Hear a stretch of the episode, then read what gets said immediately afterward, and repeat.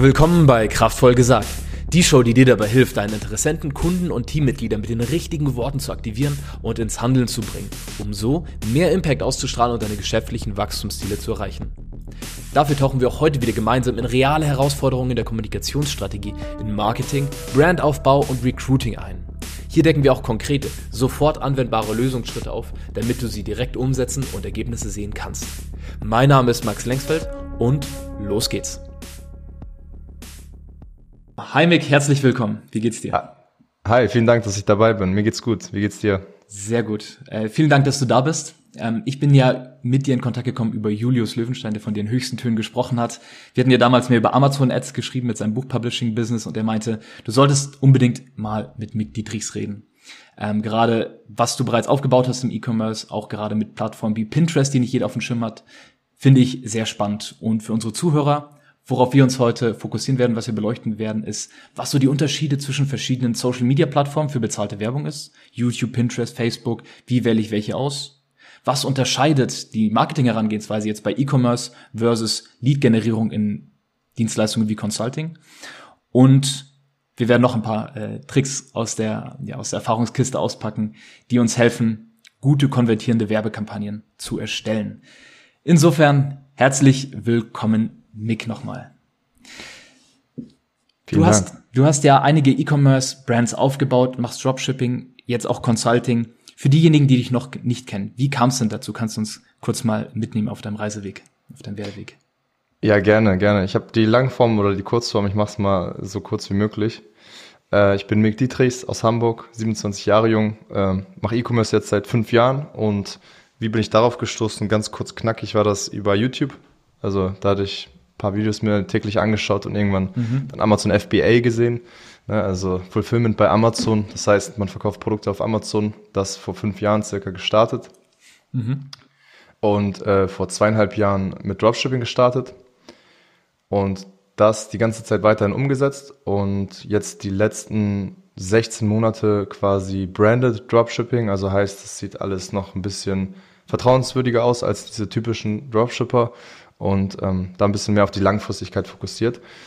Und jetzt seit fünf Monaten auch Consulting, weil ich da mega viel Spaß dran habe, mit Menschen zusammenzuarbeiten, denen in den Arsch zu treten und zu sagen, was sie tun sollen und dafür mhm. auch noch Geld zu bekommen, ist super. Ja, das ist so die Kurzform davon. Und ähm, das ja. wahrlich die Kurzform. Ich werde auch noch einen Podcast äh, verlinken in den Show Notes, wo da ein bisschen mehr in die Tiefe gegangen wird. Aber heute äh, hatten Mick und ich uns gedacht, wir gehen richtig fokussiert auf den Content ein, da wir einige ja, coole Gedanken da zum Austausch hatten. Und für den einen oder anderen, der es vielleicht nicht kennt, Dropshipping, was du gerade erwähnt hast, bedeutet Direktversandhandel. Das heißt, du als Webshop-Betreiber brauchst kein eigenes Warenhaus, wo du deine Sachen lagerst und sie versendest, sondern im Grunde vermittelst du mit deinem Webshop zwischen den Leuten, die im Internet unterwegs sind und zum Beispiel einen Geldbeutel brauchen und denjenigen, die das herstellen. Das machen dann natürlich entsprechend mehr Leute, als Leute Warenhäuser haben. Also du brauchst kein Warenhaus, insofern machen es viele. Und Branded Dropshipping, was du gerade angesprochen hast, Mick, heißt, du baust dein eigenes Label dort im Grunde auf, richtig? Genau, so ähnlich. Also heißt, äh, das, das ist halt das Coole an Dropshipping, deswegen äh, hatte ich das mit der Zeit dann bevorzugt gegenüber Amazon FBA, weil du halt keinen direkten Wareneinsatz hast. Deshalb hast du sehr viel liquide Vorteile, ne? Mhm. Und der Vorteil mit Branded Dropshipping ist halt, für den Kunden sieht's aus wie eine Brand, ne? wenn er jetzt auf eine Seite raufgeht, mit einem schönen Logo, mit äh, sehr, sehr gute Interesse weckenden Te äh, Texten und, und Videos, worüber wir heute ja auch sprechen. Mhm. Ähm, und es sieht alles wirklich aus wie eine Brand, sogar bis das Produkt bei diesem Kunden zu Hause ankommt. Der einzige Unterschied ist die etwas längere Lieferzeit von sieben bis zwölf Werktagen. Wenn man das aber ordentlich kommuniziert, kann selbst das sogar zum Vorteil statt zum Nachteil werden. Ähm, und das macht das Ganze so interessant, wenn man da Spannend, ordentlich... darf ich an der Stelle kurz einhaken? Wie Klar. wird das zum Vorteil statt zum Nachteil? Das, das ist schwierig, muss man ehrlich sagen. Es wird zum Vorteil, wenn man quasi mit Drops arbeitet. Also Drops bezeichnet man so mhm. manchmal, wenn, mhm. wenn man, wenn man äh, quasi sagt, du kannst es vorbestellen und es ist exklusiv, ne? Oder mhm ähnlich wie bei, jetzt ganz übertriebenes Beispiel bei Rolex, ne? Da hast du ja auch keine Lieferzeit von zwei Tagen über Amazon, sondern kannst dich auf eine Warteliste eintragen. Mit ja. Glück hast du 500 Jahre äh, Wartezeit, so. Ja. Und genau, so kann man das so ein bisschen ähnlich frame. Natürlich flacht es das Ganze meistens nur ein bisschen ab. Also die Leute sind trotzdem meistens nicht so äh, positiv gestimmt jetzt, ne? weil sie da sieben, zwölf Werktage ja, warten. sind jetzt anderes gewohnt, außerhalb der Weihnachtszeiten zumindest bei Amazon. Genau, richtig. Aber es funktioniert halt trotzdem, wenn man es ordentlich kommuniziert auf der Webseite, in den E-Mails und so weiter. Und vor allem, wie man dann die Follow-up-E-Mails auch nochmal kommuniziert. Und das ist halt das Interessante, weil du hast halt wirklich die Touchpoints mit all deinen Interessenten und mit deinen ganzen Kunden, hast du immer nur über Worte, deswegen bin ich auch auf diesen Podcast ja äh, aufmerksam geworden, deswegen fand ich das auch interessant, diese, mhm. ähm, ja, diese Kombination ne, von, von, von Worten, kraftvoll gesagt, in, in, in Bezug auf Copywriting, weil du hast am Ende nur diese Touchpoints von, von Worten und Videos im E-Commerce und die Art, wie du dann die weiteren E-Mails schickst, jetzt nochmal auf, auf, das, auf die Lieferzeit bezogen, mhm. wie du weitere E-Mails schickst alle paar Tage, nur einfach, um zu zeigen, hey, ich bin da, ich bin für dich da, alles ist gut. Deine Bestellung ist nicht verloren gegangen. Genau, wir sind noch da. Alleine das äh, kann schon extrem helfen und das sieht man dann anhand der PayPal-Konfliktfälle. Man hat wenig PayPal-Konfliktfälle, ah, mhm. man hat wenig Retouren, man hat am Ende doch noch zufriedene Kunden, ne, weil die Qualität auch stimmt, weil am Ende zählt einfach nur die Qualität so. Cool, danke für, nochmal für den äh, Rundum-Einblick da ins Thema Dropshipping. Äh, auch schon ein paar spannende Learnings dabei von in Sachen Follow-up-E-Mail Marketing, was du betreibst. Und deswegen finde ich auch spannend, heute nochmal mit dir über dieses Thema zu reden, weil du extrem viel Erfahrung aus dem Bereich E-Commerce mitbringst und dort eben ganzheitlich arbeitest von den Anzeigen über die Seiten, den Webshop und die E-Mails. Und ja, wir da sehr viel gemeinsam haben, denn bei mir ist das gleiche geschehen, bloß im Fokus mehr auf Consulting, auf höherpreisigere Angebote, auf ähm, Dienstleistungen im weitesten Sinne. Insofern, wenn wir jetzt mal tiefer in die Materie einsteigen und uns die verschiedenen Social Media Plattformen angucken. Denn für diejenigen, die jetzt vielleicht auch ganz neu in dem Thema sind, die heute äh, zuhören, ähm, bezahlte Werbeanzeigen auf Social Media sind ja mittlerweile jedem bekannt. Allerdings not all platforms are created equal. Ob du jetzt YouTube Werbung schaltest, Facebook und Instagram oder Pinterest oder TikTok, da sind verschiedene Leute unterwegs, da sind verschiedene ähm, Kommunikationsrahmen, die stattfinden, da sind verschiedene Preismodelle, da sind verschiedene Ausstrahlungsmodelle. Und wir werden jetzt ein bisschen beleuchten, ja, welche für was gut ist. Und was ich bei dir ganz spannend finde, Facebook hört man ja ganz viel, ist ja auch schon lange aktiv, äh, Google auch auf jeden Fall, YouTube mehr und mehr im Kommen. Aber in dem einem Interview, das ich von dir gehört habe, hast du über Pinterest gesprochen. Und jetzt ähm, eine Frage an dich. Wie unterscheidest du Mick, wenn du PPC betreibst, ob du jetzt zum Beispiel auf Facebook, Instagram oder andere Plattformen sogar gehst mit deinen Anzeigen. Ja, das ist sehr interessant.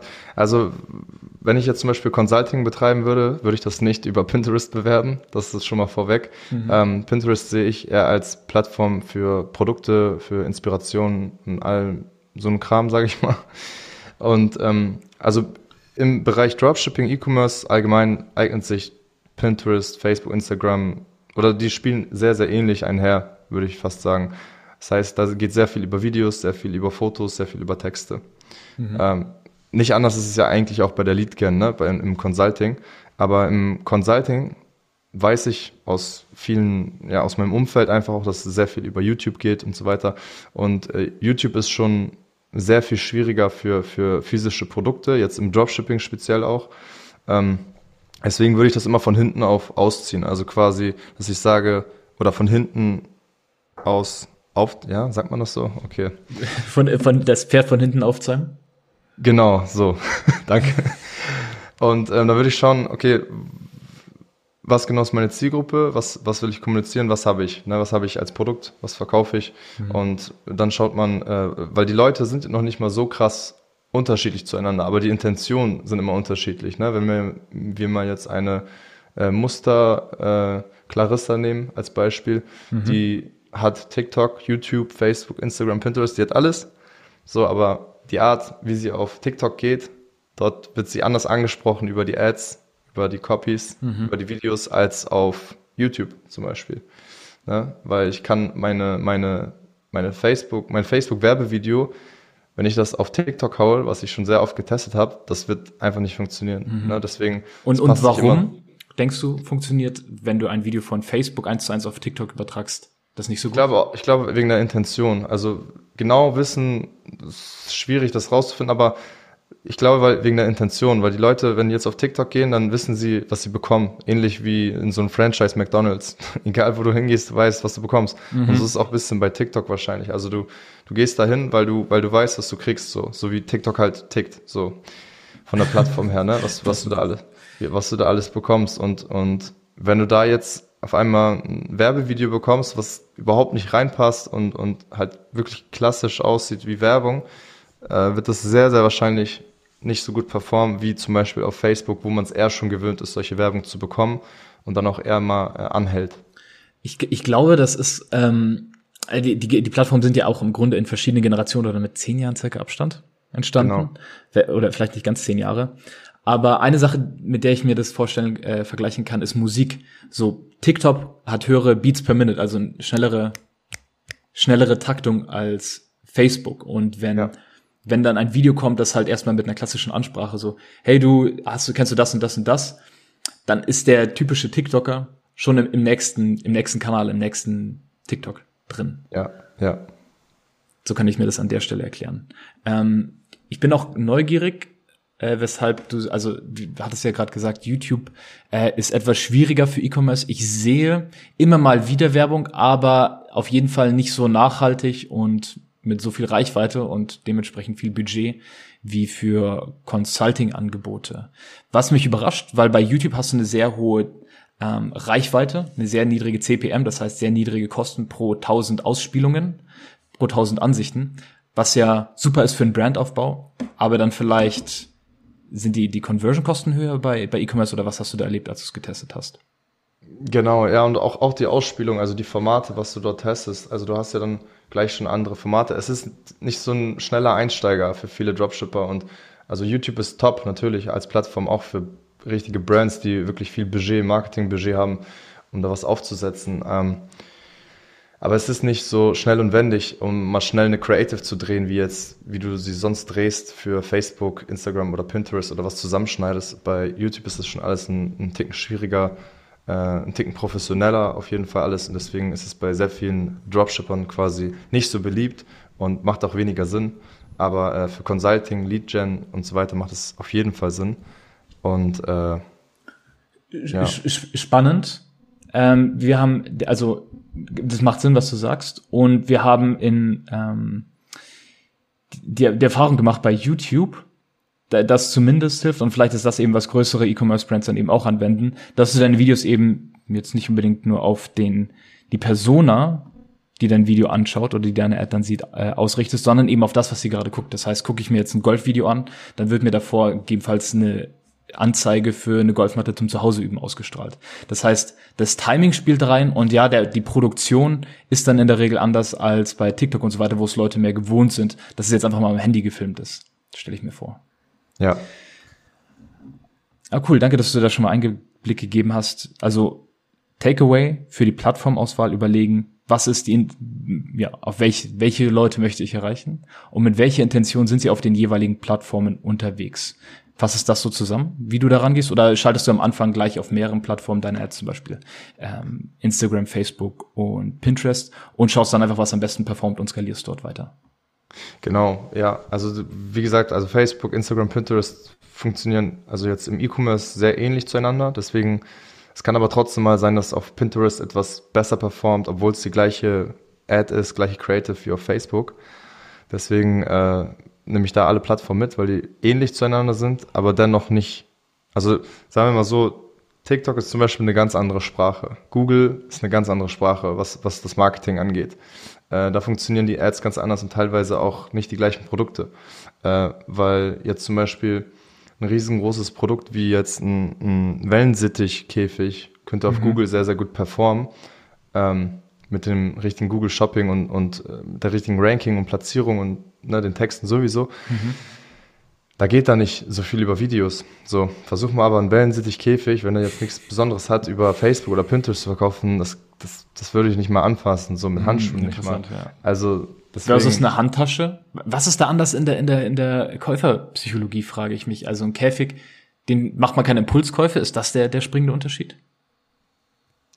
Ja, auch und teilweise suchen die Leute schon danach auf Google, also die, die suchen jetzt nicht auf Facebook nach, nach einem Wellensittichkäfig als Beispiel. Also mhm. die, die Frage ist anders gestellt. Also wo sollst du sonst suchen? Du hast ja nur Amazon und Google, um nach so einem Wellensittichkäfig zu suchen. Mhm. Und bei Facebook, bei, bei Pinterest, ähm, wenn du da ganz normal am Scrollen bist, am Machen bist, am Tun bist, äh, schaust, was die Freunde machen, lässt dich inspirieren und auf einmal siehst du einen Wellensittichkäfig, dann denkst du dir, ja, brauche ich eigentlich, aber es ist viel zu random. Ja. Auf Google gehst du ja wirklich, wenn du es brauchst. Mhm. Und dann vergleichst du ja schon teilweise schon. Mhm. Mach, macht Sinn. Okay, spannendes Beispiel. Auch hier einmal äh, Impulskäufe an der einen Stelle, Dinge, die man auch nicht unbedingt sucht, aber dann möchte, wenn man sie sieht, passen dann besser zu so Plattformen, die dir halt anzeigen, was, also mehr random Sachen anzeigen, wie eben auf Facebook, äh, ja, auf Facebook und Instagram etc. versus Produkte, die man sucht, die, die, vielleicht, die, wo man vielleicht auch mehr vergleicht. Bei einer Handtasche stelle ich mir auch vor, wenn es jetzt einfach nach dem Look geht, dass weniger verglichen wird, weil wenn einem das Modell gefällt, dann gefällt es einem. Vielleicht hat man ein paar andere Favoriten, aber man geht halt mit der, die einen gerade angesprochen hat, stelle ich mir vor. Genau, genau. Okay, interessant. Ja, die Entscheidungsmechanismen unterscheiden sich da schon sehr an den Plattformen. Ich würde gerne jetzt umschwenken zu dem Unterschied zwischen einer Sache, die wir jetzt öfters angesprochen haben, Consulting, Lead-Generierung für höherpreisige Dienstleistungen zum Beispiel versus E-Commerce. Was können Leute, die mit ihren Funnels etc. Leads eben für ihre Consulting-Dienstleistung generieren, von E-Commercelern lernen? Ich denke, der größte Aspekt ist auf jeden Fall, was ich jetzt selbst gelernt habe, was ich definitiv anwenden werde im Consulting ist, äh, ich habe bei meinem einem Produkt, was ich über 16 Monate verkauft habe am Stück über Dropshipping, ähm, über 400 Creatives schon getestet, also 400 verschiedene Video Creatives, mhm. Wo wirklich die ersten 15 Sekunden immer unterschiedlich zueinander sind. Und das ist auch der erste Punkt, den ich äh, anders machen werde als viele im, im Markt, was, was Consulting, was, was Lead Gen angeht. Also mhm. extrem viel in Creative Testing gehen, weil da war ich auch in einer Mastermind, wo wirklich äh, bestimmte Leute dann für Lead Gen mehrere verschiedene Creators ausgetestet haben mit mhm. verschiedenen, ja klar, dein Gesicht kannst du jetzt nicht jeden Tag operieren und ein anderes Gesicht äh, hinklatschen. Das geht dann mit Models ein bisschen einfacher, wenn du ein Produkt hast.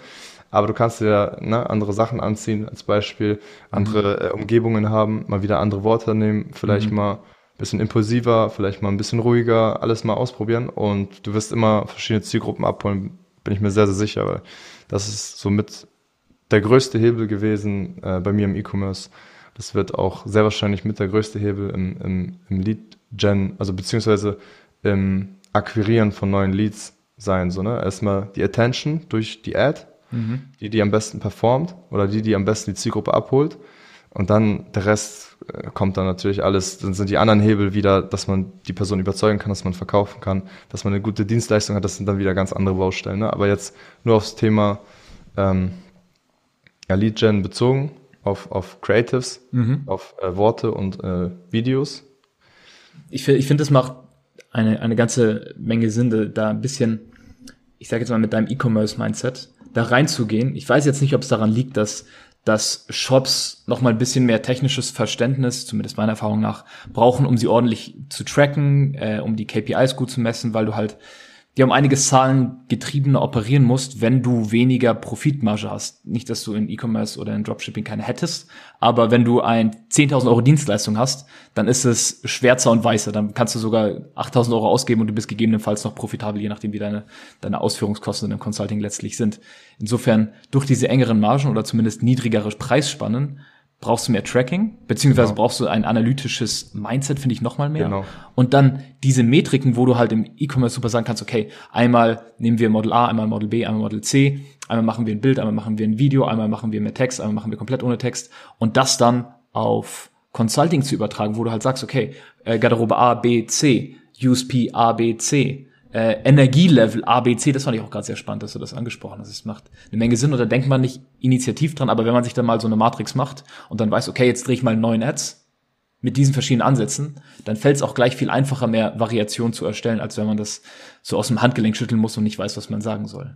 Ja, auf jeden Fall. Und sobald, also das ist dann so Professional-Kram, den man dann später macht, auch im E-Commerce zum Beispiel, was mir gerade noch einfällt, sind so A-B-Testungen auf der Product-Page dann wieder, ne? Oder auf der Landing-Page. Ist ja am Ende alles das Gleiche. Du schickst ja immer irgendeine Person irgendwo hin auf eine mhm. Seite und dann, jetzt musst du die Person überzeugen, den nächsten Move zu machen. Entweder ne, zu kaufen, das Produkt, oder halt äh, die E-Mail einzutragen oder ein, ein, Erstgespräch zu buchen, was auch immer. Mhm. Und da würde ich auch später, wenn es dann, also es wird ein bisschen tricky, weil wenn du jetzt diese Produktseite einen AB-Test machst, wirklich alle zehn Minuten, eine halbe Stunde verändert sich das dann automatisiert durch Apps, ähm, wird es dann tricky, wenn du sehr viele verschiedene Creatives hast. Ne? Weil es kann ja auch sein, dass die eine Creative, die gerade mehr Leads einbringt und es gerade gar nicht unbedingt die AB-Testung auf der Seite ist. Das heißt, ich würde diese AB-Testung auf der Landingpage, Produktseite, erst machen, wenn man solide Traffic-Zahlen hat über mehrere Tage, die erstmal durch die gleichen Creatives äh, reinkommen, damit du weißt, okay, das liegt jetzt nicht gerade daran, dass ich mehr Leads und so weiter bekommen habe, weil jetzt gerade Weihnachten ist oder weil kein Weihnachten ist oder weil die eine Creative besser performt oder was auch immer, sondern dass du dann wirklich siehst, okay, hier sind äh, nach Zahlen, Daten, Fakten durch ausgetauschte Bilder auf der Produktseite oder durch ausgetauschte Wörter ähm, habe ich mehr Leads oder mehr Verkäufe. Mhm. Ne? Und dadurch kann man das dann super messen mit den ganzen Apps. Also das, das würde ich auch, äh, das kann man auf jeden Fall auch lernen von E-Commerce äh, für. Also das heißt, du, du setzt im E-Commerce erst mit der Optimierung und den Tests auf den, auf dem Webshop, auf der Seite an, wenn du mit den Tests auf der Ad-Ebene schon durch bist. Jein, also ich teste trotzdem so ein bisschen Mix hin und her, aber was ich meine ist eher, dass man schon nicht von Tag eins an unbedingt die Produktseite testet oder Landingpage, ne, weil mhm. das wird sonst zu kompliziert, weil du hast noch nicht wirklich solide viel Traffic. Viele Variablen. Genau, du hast zu viele Variablen. Später muss man, man kommt nicht mehr drum herum, man muss dann irgendwann mixen und hat dann mehr Variablen, aber dann hast du schon ein solides Traffic-Verhalten, so wo, wo es ein bisschen besser messbarer ist quasi. Mhm. Also quasi als Learning einfach, man muss es, ich, ich würde es ich würd's nicht von Anfang an gleich machen, ne? das AB-Testen auf der äh, Produktseite ja. Landingpage. Erstmal so gut wie möglich einfach machen, das, was man kann. Und dann ähm, halt sehr, sehr viel hebeln mit den Creatives testen. so. Und dann hat man ein paar Creatives, die vielleicht gut performt oder vielleicht nur eine. Mhm. Und dann würde ich sagen, okay, jetzt bastel ich noch mal ein bisschen was an der Produktseite rum. Okay. Und, und gerade was, was Creatives angeht, äh, kommen hier dann noch der, der, der Show Don't Tell Aspekt, äh, was so ein bisschen ne, so eine Marketing-Phrase ist, was im Grunde bedeutet, zei zeig, was du meinst, was du machst, was der Benefit von dem ist, was du tust, anstatt die ganze Zeit drüber zu reden, was eben gerade bei Consulting jetzt mal schwer sein kann, weil es ein, ein nicht berührbarer Wert ist, wenn du jemanden ein Wissen vermittelt oder wobei hilfst oder coach so anderweitig unterstützt. Ne? Genau. Und Manche machen das halt sehr visuell, um jetzt mal einerseits den eher unseriöseren Teil abzuholen, wo dann irgendwie Geld in die Kamera gewählt wird. Da ist aber klar, es wird gezeigt. Es geht darum, wie du schnell Geld machst. So am anderen Ende vom Spektrum gibt's halt ähm, zum Beispiel Apps. Es ist hilfreich, wenn du direkt in der App zeigst, wie einfach sie ist. Da gibt's eine, eine gute YouTube-App, die werde ich auch hier äh, verlinken in den Show Notes äh, von, wo Alec Baldwin äh, in einem Kinderzimmer Wäsche zusammenlegt in einer Werbung für eToro, eine Trading-App. Und das macht sehr viel Sinn. Da machen sie, es ist eine Trading-App, insofern hast du nicht eigentlich nicht viel zu zeigen, weil du einfach nur ein paar Klicks dort machst. Aber genau das wird eben visuell vermittelt, weil Alec Baldwin, Schauspieler, den man kennt, in dem Kinderzimmer, womit Kinder einfach suggeriert wird, ähm, dir die App zeigt, wo einfach sagt, hey, guck mal, ich mache hier drei Klicks und schon habe ich investiert und du kriegst sogar Feedback von Profis, wenn du es brauchst. Insofern Show Don't Tell ist, finde ich, auch eine Sache, die ihren E-Commerce sehr gut macht, was natürlich sich anbietet, wenn man physische Produkte hat, die man tatsächlich sehen kann. Ja, ja, ja, das kommt auch im Consulting, also allgemein in unserer Psyche einfach sehr, sehr gut an, ne? Show, don't tell. Wenn man das auch machen kann, quasi im Consulting und es zeigen kann, wirklich, ne? Dinge, die schwieriger greifbar sind jetzt äh, im E-Commerce als im E-Commerce, ne? wenn es jetzt eine Tasche ist oder so, da kannst du ja alles zeigen. Und ähm, ja, finanzielle Freiheit, wie zeigst du das? Entweder halt durch äh, Stock-Videos oder du hast halt Videomaterial, was aufwendiger ist aufzunehmen, wie du jetzt irgendwo auf einer Yacht als Beispiel jetzt ganz doof oder unter einer Palme liegst oder am Reisen mhm. bist. Ne? Also das, das machst du nicht mal eben kurz geshootet mit einem Model, sondern ähm, da, das, da brauchst du ja schon wirklich sehr viel verschiedenes Videomaterial, weil finanzielle Freiheit ist ja mega breit. So der, der, vor allem für, jeder, für, je, für jeden ist das was anderes. Ne?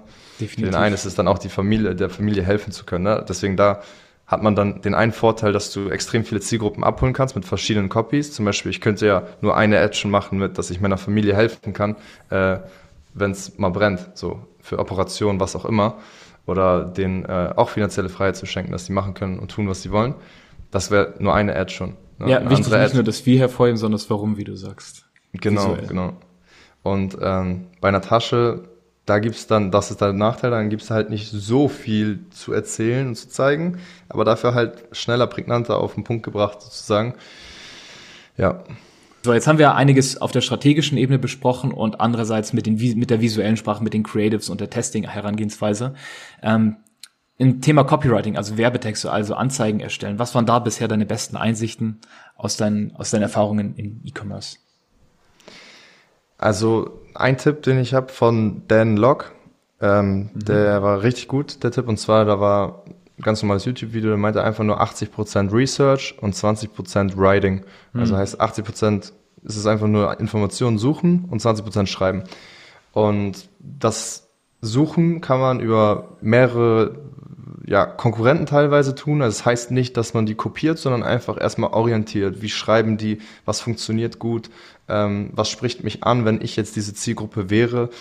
Und ähm, mhm. weil wo viele immer noch so einen Fehler machen, ist so dieses was jetzt ein Negativbeispiel ist, so wenn wir jetzt einen Rückengeradehalter nehmen, ganz beliebt im Dropshipping und E-Commerce, mhm. das ist so ein, so ein Gurt, wo du deinen Rücken dann automatisch gerade machst, hat wahrscheinlich schon jeder so gesehen. Wenn nicht, einfach mal bei Amazon reinschreiben, Rückengeradehalter, ähm, war ein extremer Bestseller über Jahre hinweg, ist halt nur extrem ausgelutscht jetzt gerade. Ähm, also ein Negativbeispiel wäre, die Features zu beleuchten. Ne? Der Rückengeradehalter besteht aus hochwertigem Nylon und ist 20 mal ein Meter lang und groß. So ist vielleicht irgendwo wichtig am Ende einmal zu erwähnen, ne? die Details, mhm. grob, mhm. aber nicht direkt am Anfang, um die Attention, um die Aufmerksamkeit zu, zu erlangen. So, um, um erstmal das Bedürfnis zu wecken, das Produkt überhaupt interessant zu machen. Mhm, und ähm, das passiert halt sehr, sehr, sehr oft. Also Feature können dann auch andere Punkte sein, ne? Ähm, oder der Fort oder das Positivbeispiel wäre dann eher ein Benefit, kann man auch teilweise, also ein Vorteil kann man teilweise auch kombinieren mit einem Feature, ne?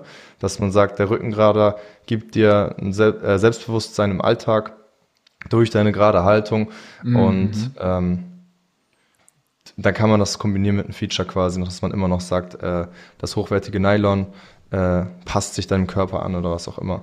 Also, also quasi nicht über die technischen Details ausschließlich reden, die für, die, für jemanden, der es zum ersten Mal sieht, noch gar nicht so relevant sind, Genau. Sondern halt darauf fokussieren, was ist das dahinterstehende, warum es eigentlich für sie interessant ist. Genau. Aufrechterhaltung genau, zum genau. Beispiel. Und wo man zum Beispiel dieses ganze Research machen kann, weil am Ende des Tages war es für mich immer schwierig vor paar Jahren, dieses Copywriting zu betreiben, wenn du alles aus deiner, aus deinem eigenen Kopf einfach äh, ja dir ausdenken musst, ne? Egal wo mhm. es ist, egal wann ich wo mal einen Text schreibe. Es ist schwieriger immer, wenn du dir selbst was ausdenken musst, ne?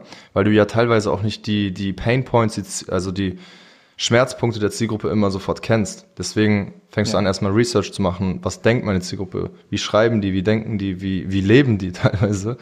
Und was für Ziele haben die? Was für Sorgen haben die? Und das kannst du halt am besten rausfinden. A, durch Amazon.de tatsächlich. Mhm. Also heißt entweder das gleiche Produkt auf Amazon sehen und dann die Bewertungen, sich durchlesen, gucken, wie die ticken.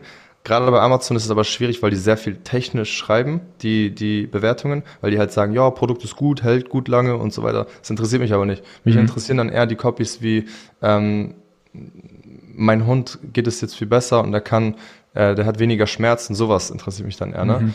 Sowas suche ich dann raus. Ähm, dann natürlich auch bei Konkurrenten zum Beispiel zu schauen, wie gesagt, zu orientieren, wie schreiben die. Und da ist auch ein sehr, sehr guter Hack allgemein für alle Ads, die man sieht oder alle Copies und Texte, die da draußen so sind, selbst wenn es von Apple ist.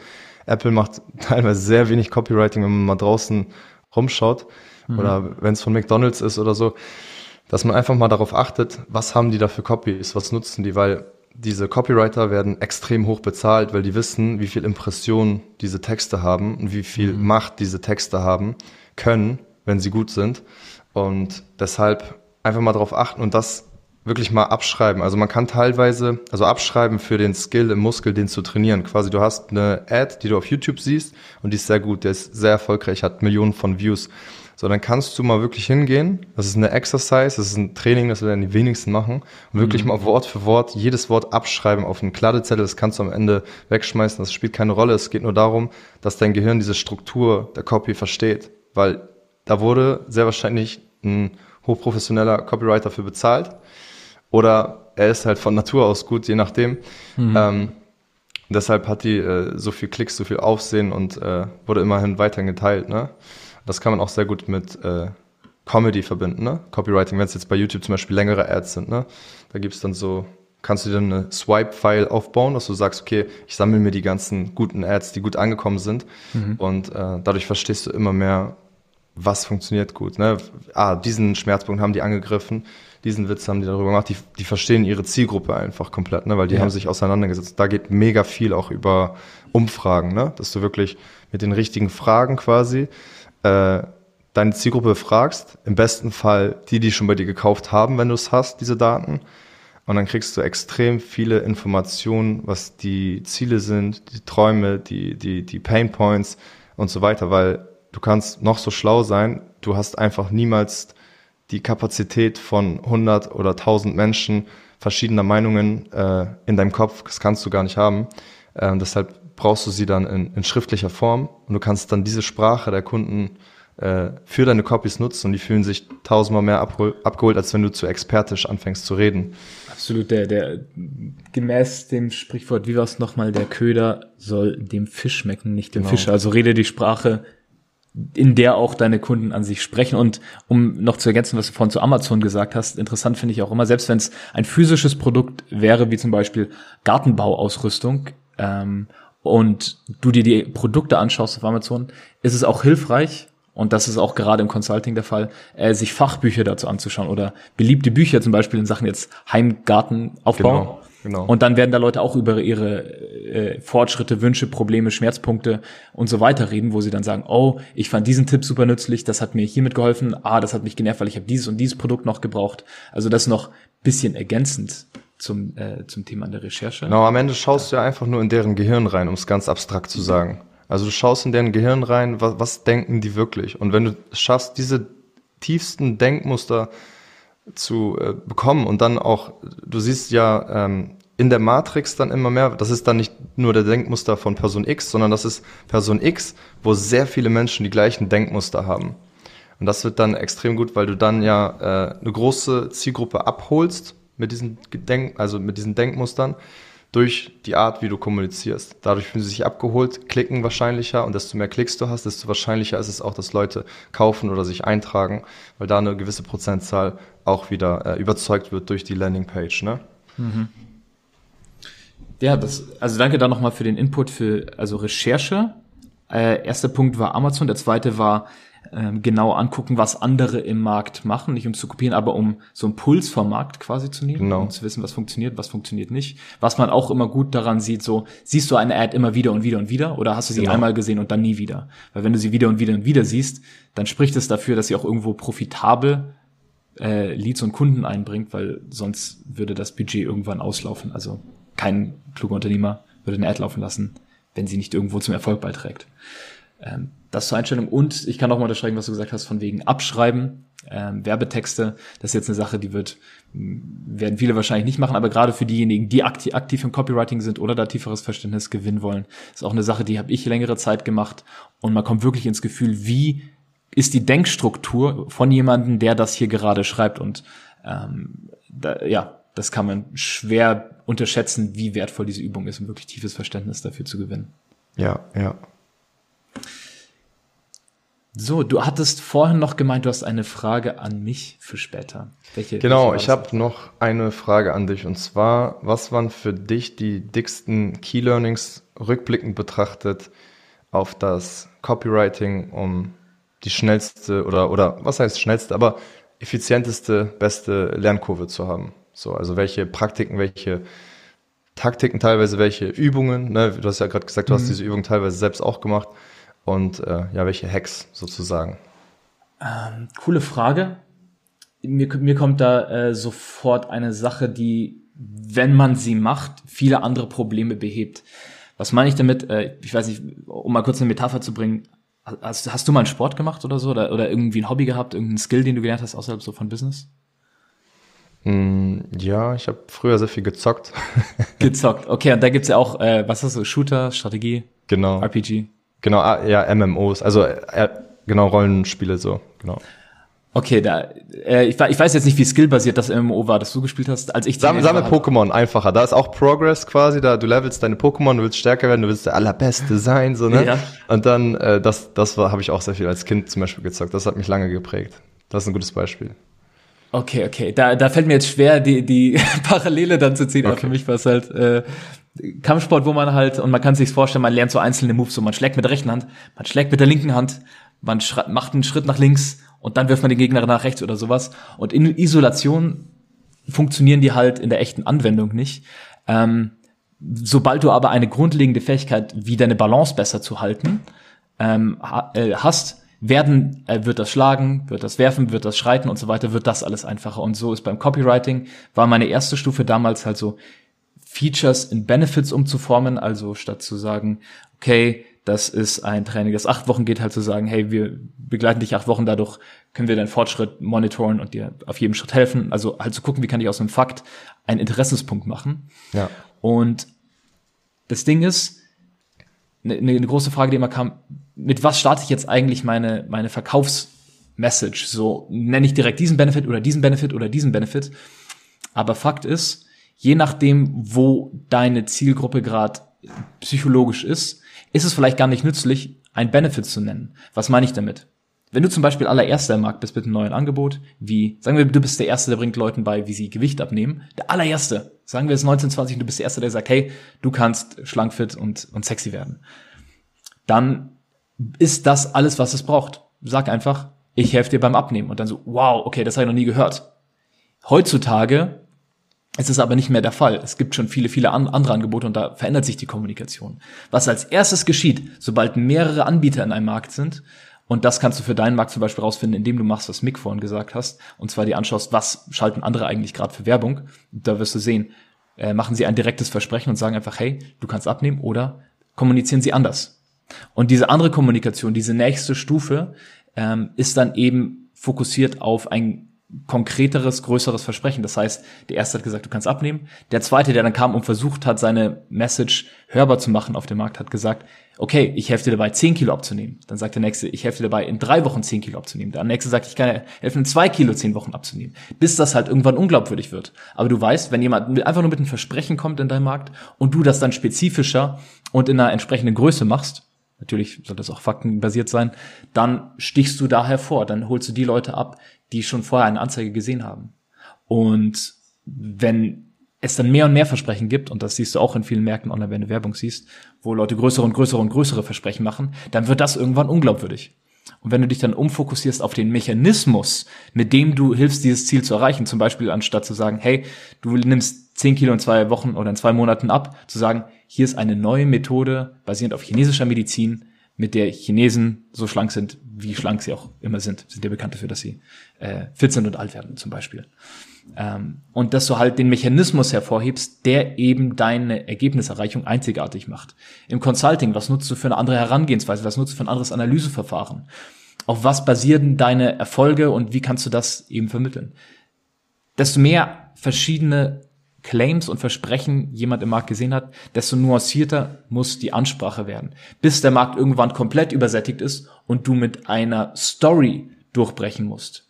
Stell dir vor, jemand hat schon tausend Anzeigen gesehen, so nimmst du ab, so nimmst du zehn Kilo ab. Hier ist die chinesische, die androgenesische, die germanische Methode, die was auch immer für eine Methode, um abzunehmen.